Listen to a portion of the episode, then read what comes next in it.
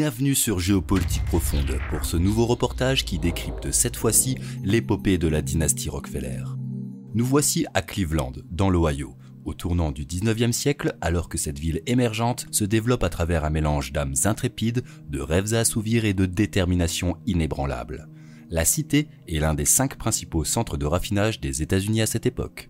C'est dans ce cadre, au milieu du grondement des rails, de l'acier et de l'industrie naissante, que l'histoire démarre, avec un jeune homme nommé John Davison Rockefeller. Bien qu'étant un enfant malingre et de faible corpulence, il est destiné à devenir un géant qui marquera l'ère moderne. Ce sera le premier milliardaire de l'époque contemporaine. Nous comptons sur votre soutien et pour cela, rien de plus simple. Mettez un pouce bleu sur cette vidéo et dites-nous quelle dynastie vous souhaitez découvrir. Dès leurs premières richesses acquises, jusqu'à l'établissement de la prestigieuse dynastie que John impulse, nous allons voir comment la famille Rockefeller a évolué du stade de nouveaux riches à un véritable empire tentaculaire. Notre saga commence avec un premier protagoniste central, John D. Rockefeller. Il naît à Richford, dans l'État de New York, et très vite, son regard vif laisse transparaître une sagesse précoce, héritée de sa mère dévouée, Eliza Davison, une femme à la foi chrétienne inébranlable. La famille est baptiste, une branche du mouvement évangélique. Elisa insuffle à son fils des valeurs de charité, de frugalité, mais lui prodigue aussi des leçons de bonne gestion financière.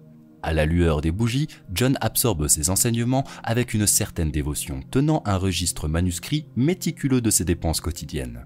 Sa mère imprègne ses stratégies commerciales d'un sens profond de responsabilité morale et d'une éthique du travail acharné qui l'accompagneront tout au long de sa vie. C'est ainsi que se tissent les fils du destin de cette famille singulière. Dès sa jeunesse, John D. Rockefeller nourrit l'ambition de devenir un magnat des affaires. À cette époque, il amorce sa quête de la prospérité en s'adonnant à de modestes entreprises, telles que l'élevage de dindons ou l'octroi de prêts à des amis contre de faibles intérêts.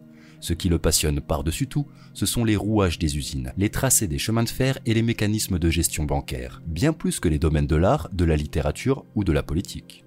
Cependant, pour comprendre pleinement les points clés de cette odyssée familiale, qui évoluera de la pauvreté à la richesse, arrêtons-nous sur le père de John Davinson, un personnage à la Dickens, William Avery Rockefeller.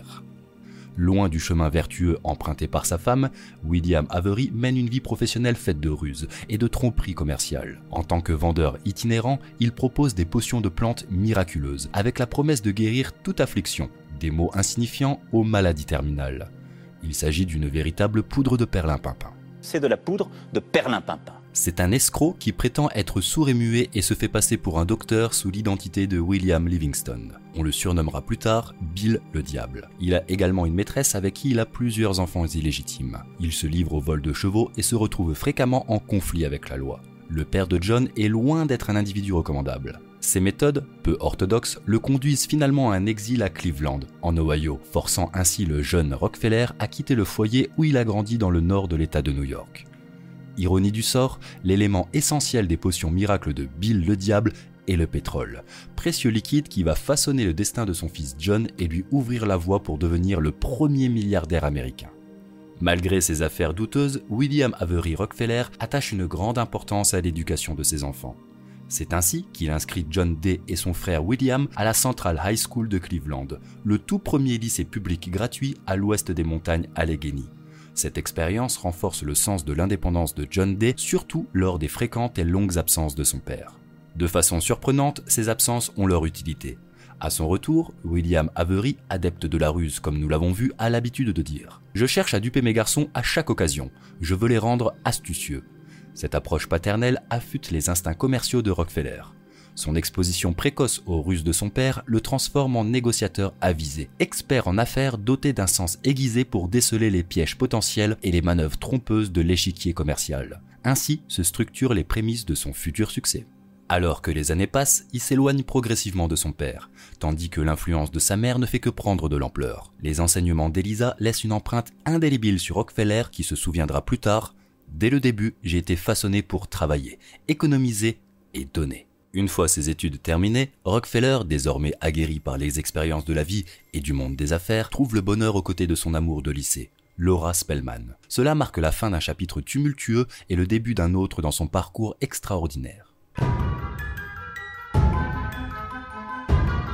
L'odyssée commerciale de John D. Rockefeller, caractérisée par une ambition sans limite, démarre en septembre 1855. À partir de l'âge de 16 ans, il fait ses premiers pas dans la finance en tant qu'aide comptable pour une petite entreprise de commission de produits, Hewitt Tuttle, à Cleveland. Dès cette époque, sa nature méticuleuse est manifeste, et il tient des registres détaillés consignant chaque centime en sa possession. Ainsi démarre l'ascension de Rockefeller vers les sommets du monde des affaires. Inlassable défenseur de la philanthropie, Rockefeller embrasse le concept de la dîme dès qu'il commence à percevoir de l'argent, s'engageant à consacrer 10% de ses gains à des causes charitables. En 1859, Rockefeller s'associe à Maurice B. Clark pour lancer une entreprise de commission de produits. Ils réussissent à réunir 4000 dollars, l'équivalent de plus de 100 000 dollars de nos jours, un capital considérable pour l'époque. La période de la guerre de sécession aux États-Unis s'avère lucrative, car la demande en fourniture pour l'armée de l'Union explose. C'est à la fin du conflit, lorsque les profits liés aux affrontements diminuent, que Rockefeller et Clark se tournent vers le raffinage du pétrole. Le véritable basculement survient en 1866, quand le frère de John, William Rockefeller Jr., construit une autre raffinerie à Cleveland, entraînant John dans cette entreprise. En 1867, Henry Morrison Flagler se joint à eux et le trio donne naissance à Rockefeller, Andrew et Flagler. Cette entreprise pose les fondations de la Standard Oil, officiellement créée le 10 janvier 1870 et qui marque le début d'une campagne agressive visant à consolider le marché pétrolier, connu sous le nom de Conquête de Cleveland ou Massacre de Cleveland. En 1871, un groupe de raffineurs cherche à constituer une puissante alliance afin de persuader les chemins de fer de leur consentir des tarifs préférentiels pour le transport de leurs produits tout en imposant des surcharges à leurs concurrents. Parmi les acteurs clés de cette manœuvre, la Standard Oil est en position dominante, orchestrant habilement un accord secret qui s'avère très favorable à John D. Rockefeller. Cette situation est rendue possible par la multiplicité des moyens de transport reliant les gisements de pétrole aux raffineries comprenant plusieurs lignes de chemin de fer et un canal. En tant que client majeur, la Standard Oil est en mesure de dicter ses propres conditions, menaçant même de se tourner vers la concurrence si les chemins de fer ne sont pas coopératifs. Cet accord a pour conséquence une augmentation significative des frais de transport pour les autres sociétés rivales, suscitant des protestations de la part de figures comme Charles Pratt, le principal raffineur de New York. Avec de telles méthodes, la Standard Oil devient rapidement la plus grande raffinerie de pétrole au monde. En 1872, en moins de 4 mois, la Standard Oil absorbe 22 de ses 26 concurrents à Cleveland et sa légende est en marche. En 1880, Standard Oil contrôle environ 90% de toutes les raffineries et les pipelines aux États-Unis, autorisant ainsi à Rockefeller à dicter efficacement le rythme et la direction de toute l'industrie.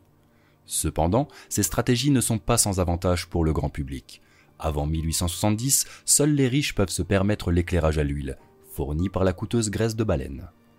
Dans la décennie suivante, grâce aux économies d'échelle réalisées par Standard Oil, le kérosène devient largement accessible aux classes ouvrières et moyennes.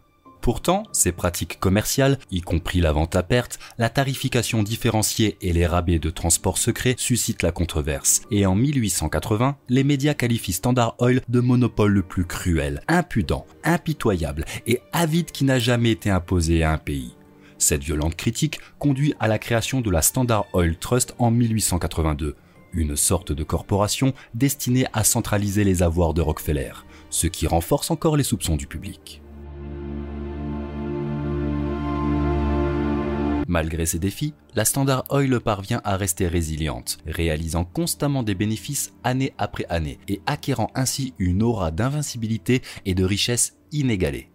Ida Tarbell, journaliste, dirige un mouvement visant à braver ce géant. Son enquête méticuleuse, aboutissant à une série d'articles accablants, expose les tactiques impitoyables de Standard Oil et contribue finalement à la dissolution de Standard Oil par la Cour suprême en tant que monopole, conduisant en 1914 à l'adoption du Clayton Antitrust Act. La société est démantelée et fractionnée en 30 entreprises distinctes en raison de pratiques monopolistiques. Cela donne naissance à des entités telles qu'ExxonMobil, Chevron et Esso, qui est l'acronyme de SO faisant directement référence à Standard Oil. Cependant, Rockefeller reste actif dans plusieurs des rejetons survivants, ce qui lui permet d'être sans doute l'acteur le plus puissant de son époque dans la géopolitique du pétrole. Sans abandonner complètement, Rockefeller commence à envisager sa transition vers la retraite tout en cherchant à préserver sa fortune et à transformer son argent accumulé en rente plus durable.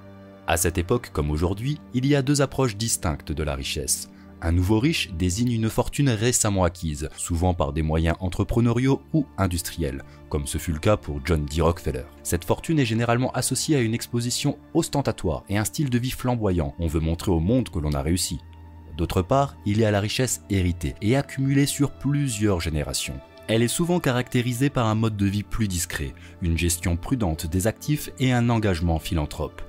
John D. Rockefeller diversifie ses investissements et lance la Rockefeller Foundation en 1913 avec un don initial de 100 millions de dollars, élargissant ainsi son héritage au-delà du pétrole et de l'industrie.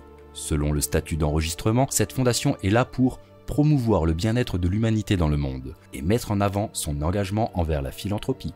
Cette année est particulière pour John D. Rockefeller. En septembre, 11 000 mineurs de charbon du Colorado se mettent en grève contre la Colorado Fuel and Iron Corporation, propriété des Rockefeller et de la Standard Oil. En réponse à la rébellion, les travailleurs et leurs familles sont expulsés des logements appartenant à l'entreprise. Cependant, leur détermination ne faiblit pas ils établissent des communautés de tentes à proximité pour poursuivre le débrayage. C'est à ce moment que des gardes employés par John D. Rockefeller Sr. interviennent et assassinent le leader de la grève, puis commencent à tirer sur les groupes fuyant la scène. Au total, 19 personnes sont tuées, dont plusieurs femmes et enfants. John D. Rockefeller témoignera plus tard que, même après avoir appris que des gardiens à sa solde ont abattu les grévistes et leurs familles, il n'aurait pris aucune mesure pour empêcher la tragédie.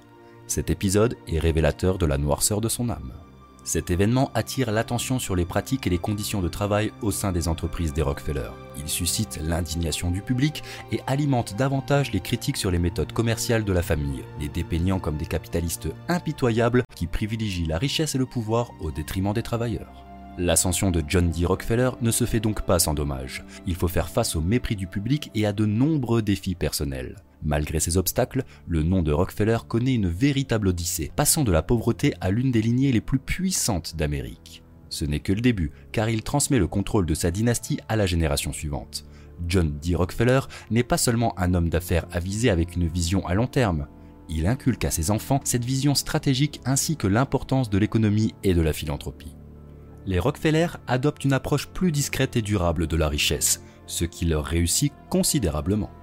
Cette génération s'épanouit au contraire de dynasties nouvellement fortunées au cours de l'âge d'or.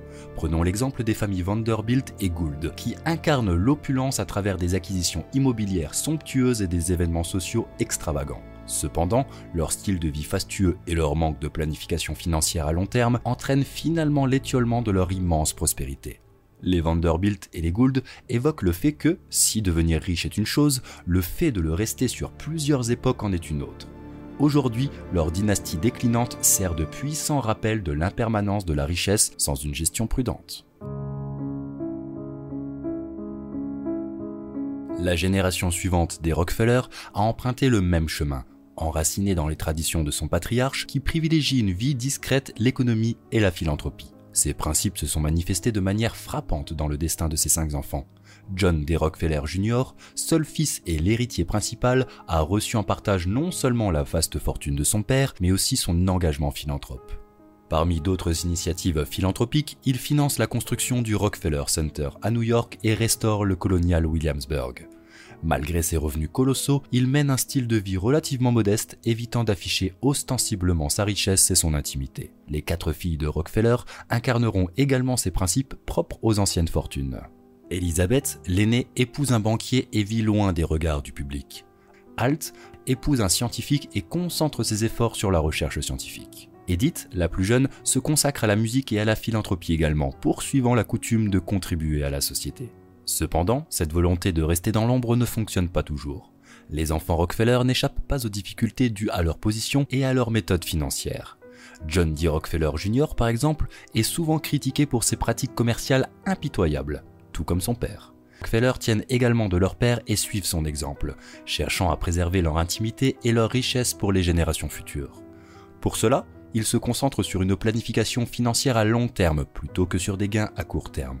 L'environnement économique de la période de l'âge d'or en Amérique est en effet un creuset volatile où les fortunes des entrepreneurs et industriels se font et se défont presque du jour au lendemain. Les Rockefeller ne sont pas étrangers à cette volatilité mais leur approche pragmatique de l'accumulation et de la préservation de la richesse leur permet, de façon certes discutable, d'opérer la transition vers la catégorie des dynasties riches et au pouvoir bien établi. Ces familles ne fréquentent pas les mêmes endroits que les nouvelles fortunes, et il existe de profondes différences culturelles entre elles. Par le biais du mariage, la famille Rockefeller fait des choix judicieux en matière d'union, s'associant à des familles influentes grâce à des alliances avantageuses. John D. Rockefeller Jr. donne le ton en 1901 en épousant Abby Aldrich.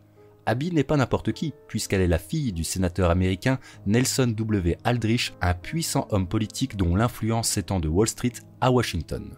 Abby, surnommée la femme de la famille, est célèbre pour avoir été la force motrice derrière la fondation du Musée d'art moderne de New York en novembre 1929. La famille Aldrich est issue d'une lignée politique solide et cette alliance matrimoniale propulse les Rockefeller dans des cercles politiques majeurs, leur offrant non seulement une notoriété sociale, mais aussi une mainmise importante auprès des dirigeants. La famille pénètre petit à petit dans des cercles de plus en plus réservés, que les grands industriels de l'époque n'ont pas tous le privilège d'intégrer. La progéniture de John Jr. et Abby, représentant la troisième génération des Rockefeller, adopte ce même modèle de mariage stratégique. En 1930, Nelson Rockefeller, qui deviendra vice-président des États-Unis, épouse Mary Todd Hunter Clark. Mary vient d'une prestigieuse famille de Philadelphie connue pour son emprise discrète, mais significative dans les affaires légales et civiques de la ville. Ces unions ne concernent pas seulement la réunion de deux individus, mais plutôt la convergence du pouvoir, de l'influence et de l'héritage matériel familial. Les Rockefeller se distinguent également par leur engagement dans la politique et le service public, ainsi que par une œuvre philanthropique tentaculaire. Comme mentionné précédemment, Nelson Rockefeller occupe le poste élevé de vice-président sous la présidence de Gerald Ford, un événement qui renforce la présence de la dynastie dans le domaine politique américain. Parallèlement, le frère de Nelson, Lawrence Rockefeller, est un homme d'affaires avisé il sera l'un des investisseurs de nombreuses startups à succès comme Apple et Intel dès leur début. Il est également passionné de la préservation des habitats naturels. Ses réussites sont néanmoins souvent ponctuées de drames familiaux. Une anecdote étrange concerne l'un des fils de Nelson, le vice-président dénommé Michael. Michael participe à une expédition anthropologique au large de la Nouvelle-Guinée lorsque son catamaran chavire. Porté disparu en mer, on ne le retrouvera jamais. La conclusion évidente est qu'il s'est noyé, mais il y a plusieurs tribus à proximité pratiquant le cannibalisme, et en 1969, un journaliste néerlandais s'aventure dans un village reculé pour enquêter sur la disparition du jeune homme. Les habitants lui indiquent que Michael Rockefeller a été tué, puis mangé. Poursuivant la trajectoire de la famille dans le service public, John D. Rockefeller, de la quatrième génération, plus couramment appelé Jay, le neveu de Nelson, construit lui aussi une carrière politique significative.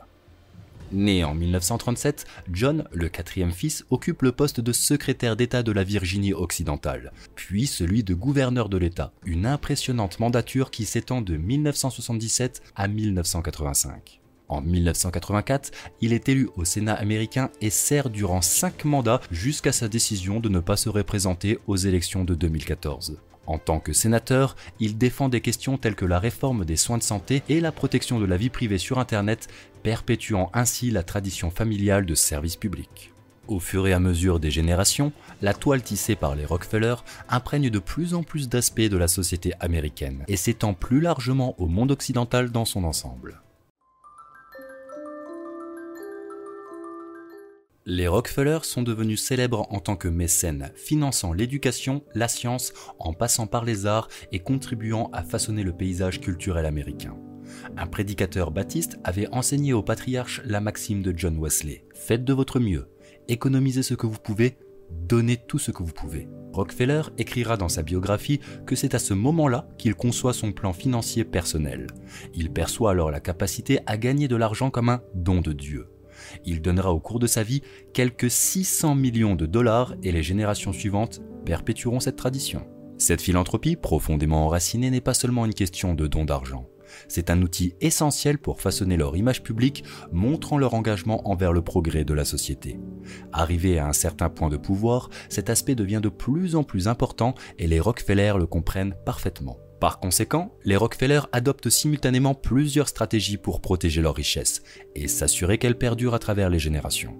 L'étape la plus significative à cet égard est la création de la Rockefeller Foundation, démarche qui dépasse le simple acte de charité. C'est en réalité un effort calculé et même la pierre angulaire qui leur permet de protéger leurs richesses des lourds impôts sur leur succession et d'accroître toujours plus leur fortune tout en influençant la société par leurs donations dans des secteurs publics variés. Avec le temps, les contributions immenses de la Fondation à la santé publique, à l'éducation et aux arts contribuent à établir et à renforcer davantage l'image et le nom Rockefeller. Les trusts jouent également un rôle essentiel dans leur stratégie de préservation de la richesse. John D. Rockefeller Sr. crée son premier trust en 1891, transférant ainsi une part importante de sa fortune. Cette décision offre à la fois des avantages fiscaux et une protection contre une éventuelle mauvaise gestion par les héritiers, assurant ainsi la pérennité du patrimoine. Les Rockefeller utilisent également des sociétés de portefeuille pour gérer leurs divers intérêts commerciaux et peuvent ainsi détenir les actifs de leur société en exploitation sous forme de placement. Cette utilisation d'entités corporatives crée un précédent pour les futures familles fortunées, montrant comment la richesse peut être simultanément protégée et démultipliée. Nous l'avons déjà dit, mais tout au long de leur épopée, des drames sont venus ponctuer le parcours et la réussite de la dynastie, à l'instar de Michael Rockefeller possiblement dévoré par des cannibales. En 1951, Winifred Emeny, la petite nièce de John D. Rockefeller, tue ses deux enfants avant de se suicider. Emeny est une mondaine branchée évoluant dans la zone UP de Greenwich dans le Connecticut. Elle démarre alors deux voitures dans son garage, place ses deux filles dans l'une d'elles et s'allonge entre ses enfants jusqu'à ce que les trois soient retrouvées mortes par asphyxie par la femme de ménage de la famille. Étrange mort pour des manias du pétrole que de mourir dans les gaz d'un pot d'échappement. John D. Rockefeller III, lui, meurt dans un accident de voiture en 1978, tandis qu'un an plus tard, son frère Nelson, ancien vice-président des États-Unis, décède d'une crise cardiaque dans des circonstances suspectes. En 2014, Richard Rockefeller, un autre membre de la famille, meurt dans un accident d'avion. Ces événements conduisent certains à évoquer une malédiction frappant la famille Rockefeller. Mais d'où pourrait-elle bien venir? De leur implication dans l'eugénisme nazi? Car voilà l'une des parts sombres de cette famille. On retrouve cet intérêt pour l'eugénisme dans certaines autres grandes familles de l'époque. On pourrait faire un parallèle entre les Huxley et les Rockefeller en soulignant la manière dont l'eugénisme a été adopté et promu par certains des esprits et institutions les plus influents du début du XXe siècle. Spécifiquement à partir de 1913, la Rockefeller Foundation joue un rôle prépondérant dans le financement de divers projets eugéniques à l'échelle internationale. Cette institution américaine soutient non seulement les initiatives eugéniques aux États-Unis, en Amérique du Sud avec le Brésil, mais étend également son influence jusqu'en Europe. En effet, la Fondation Rockefeller finance la Société française d'eugénisme dès 1913 et son implication se poursuit en Allemagne, où elle contribue à l'émergence et au soutien financier de la société Kaiser Wilhelm, un acteur clé de l'eugénisme sous le régime nazi, et ce jusqu'en 1939. Dès 1915, le milliardaire du pétrole investit des milliards dans l'industrie pharmaceutique via la Rockefeller Foundation. Le cartel Rockefeller américain et le cartel allemand IG Farben, composé de Bayer, BASF et Hoechst, révèlent alors une immense avidité. Le 9 novembre 1929, un accord historique est conclu. Les deux cartels se partagent le monde. Le groupe Rockefeller obtient le commerce mondial du pétrole et IG Farben celui des produits chimiques. Bayer, BASF et Hoechst seront les principaux sponsors de la campagne électorale pour la prise de pouvoir par Hitler. L'investissement d'IG Farben auprès de ce politicien semble d'abord fructueux. Chaque fois que la Wehrmacht envahit un pays européen, IG Farben s'empare des industries chimiques et des champs pétrolifères totalement gratuitement sans compensation financière. Il n'est donc pas surprenant que les dirigeants d'aujourd'hui veulent faire croire que la Seconde Guerre mondiale est un accident de l'histoire, causé par un psychopathe nommé Hitler. En réalité, les guerres d'hier comme celles d'aujourd'hui ont avant tout des motifs économiques. La Seconde Guerre mondiale n'est pas une exception. L'impact de la Rockefeller Foundation est également significatif au Danemark. En 1938, elle finance la création de l'Institut de génétique humaine à l'Université de Copenhague, marquant ainsi une étape majeure dans l'institutionnalisation de l'eugénisme dans ce pays. Tag Kemp, un médecin et biologiste danois, bénéficie directement de cette influence. Avec le soutien de la fondation, Kemp étudie aux États-Unis en 1932 et exerce ensuite dans les principaux centres de recherche européens en 1934, sur recommandation de la fondation. Durant ce parcours, il rencontre Otmar von Vertuer, l'une des figures de proue de l'eugénisme nazi avec qui il entretient des liens scientifiques. Si, en 1938, l'investissement de John et de sa famille dans les sciences de la santé américaine est supérieur à la somme totale que le gouvernement fédéral des États-Unis consacre aux soins de santé, cela ne dérange personne. John D. Rockefeller entretient des liens très étroits avec le régime nazi d'Hitler et serre la main de ses exécutants. Joseph Mengele, Walter Emil Schreiber, Klaus Barbie, Hans Nartsheim et Ottmar von Vertuer. À la fin de la Seconde Guerre mondiale, la Fondation doit opérer un changement stratégique de terminologie, en remplaçant le terme eugénisme par étude de biologie sociale. Il faut en effet impérativement changer l'image négative de l'eugénisme qui a servi à justifier la mise à mort de millions d'êtres humains. Après cette épopée, la Fondation Rockefeller continue sa mission aujourd'hui. Depuis son lancement en 1913 avec un capital initial de 100 millions de dollars, la valeur de ses dotations sur le marché atteint 3,1 milliards en 2001 puis 4,7 milliards en 2007.